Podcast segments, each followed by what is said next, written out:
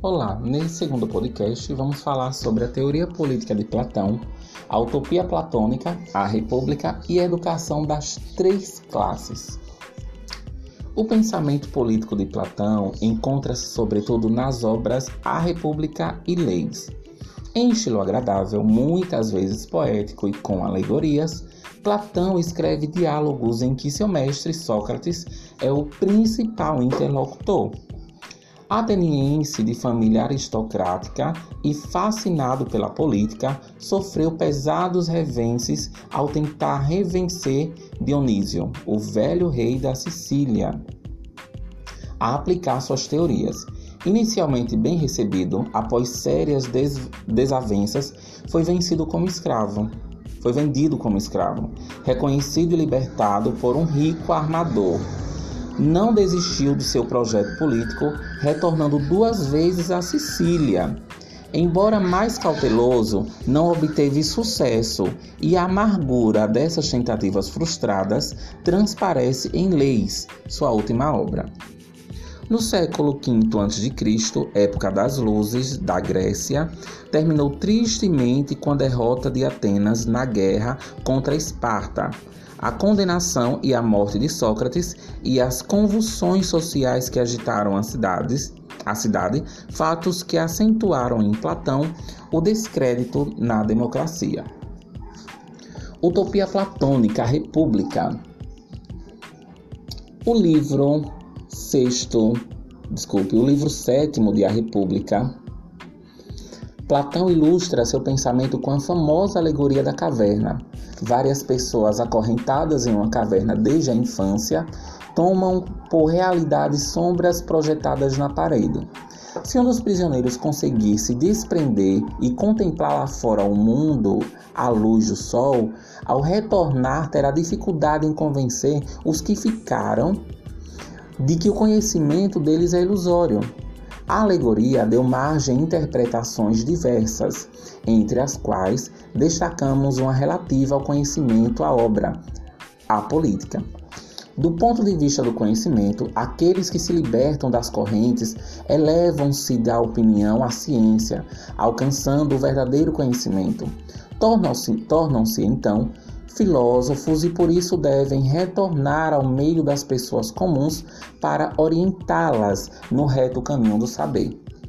É possível também uma interpretação política que decorre da pergunta: como influenciar aqueles que não veem?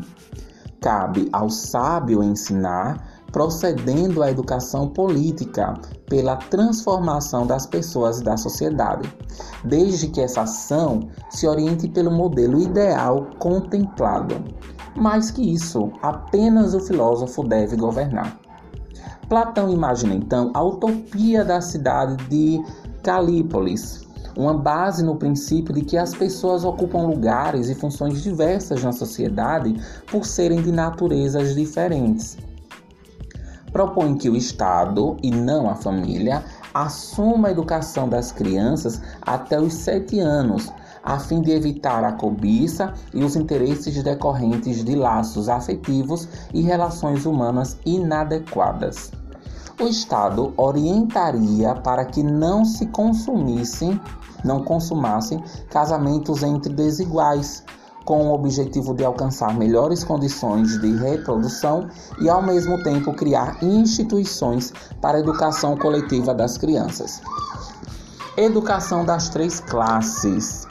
Platão tem em vista preparar e encaminhar indivíduos para exercerem funções fundamentais da vida coletiva em três classes de atividades divididas da seguinte forma: primeiro, até os 20 anos, todos são educados da mesma maneira. Após a identificação do tipo de alma, ocorre a primeira seleção. Aqueles que possuem alma de bronze dedicam-se à agricultura, ao artesanato e ao comércio, cabendo-lhes, portanto, a subsistência da cidade. A virtude por excelência desse grupo é a temperança, pela qual deveriam controlar os desejos de prazer. 2. Os demais continuam estudos por mais de 10 anos, até a segunda seleção. Aqueles que têm alma de prata são destinados à guarda do Estado, à defesa da cidade. A virtude dos guerreiros é a coragem, exercida pelo domínio sobre o caráter irracível de sua alma. E três, os mais notáveis que sobraram das seleções anteriores, por terem alma de ouro, são instituídos na arte de pensar a dois, ou seja, na arte de dialogar. Estudam filosofia, fonte de toda a verdade, que eleva a alma até o conhecimento mais puro. Aos 50 anos, aqueles que passaram com sucesso pela série de provas são admitidos no corpo supremo de magistrados. Cabe a eles o governo da cidade, por serem os únicos a ter a ciência da política. Como homens mais sábios, sua função é manter a cidade coesa. Também seriam os mais justos, uma vez que justo é aquele que conhece a justiça.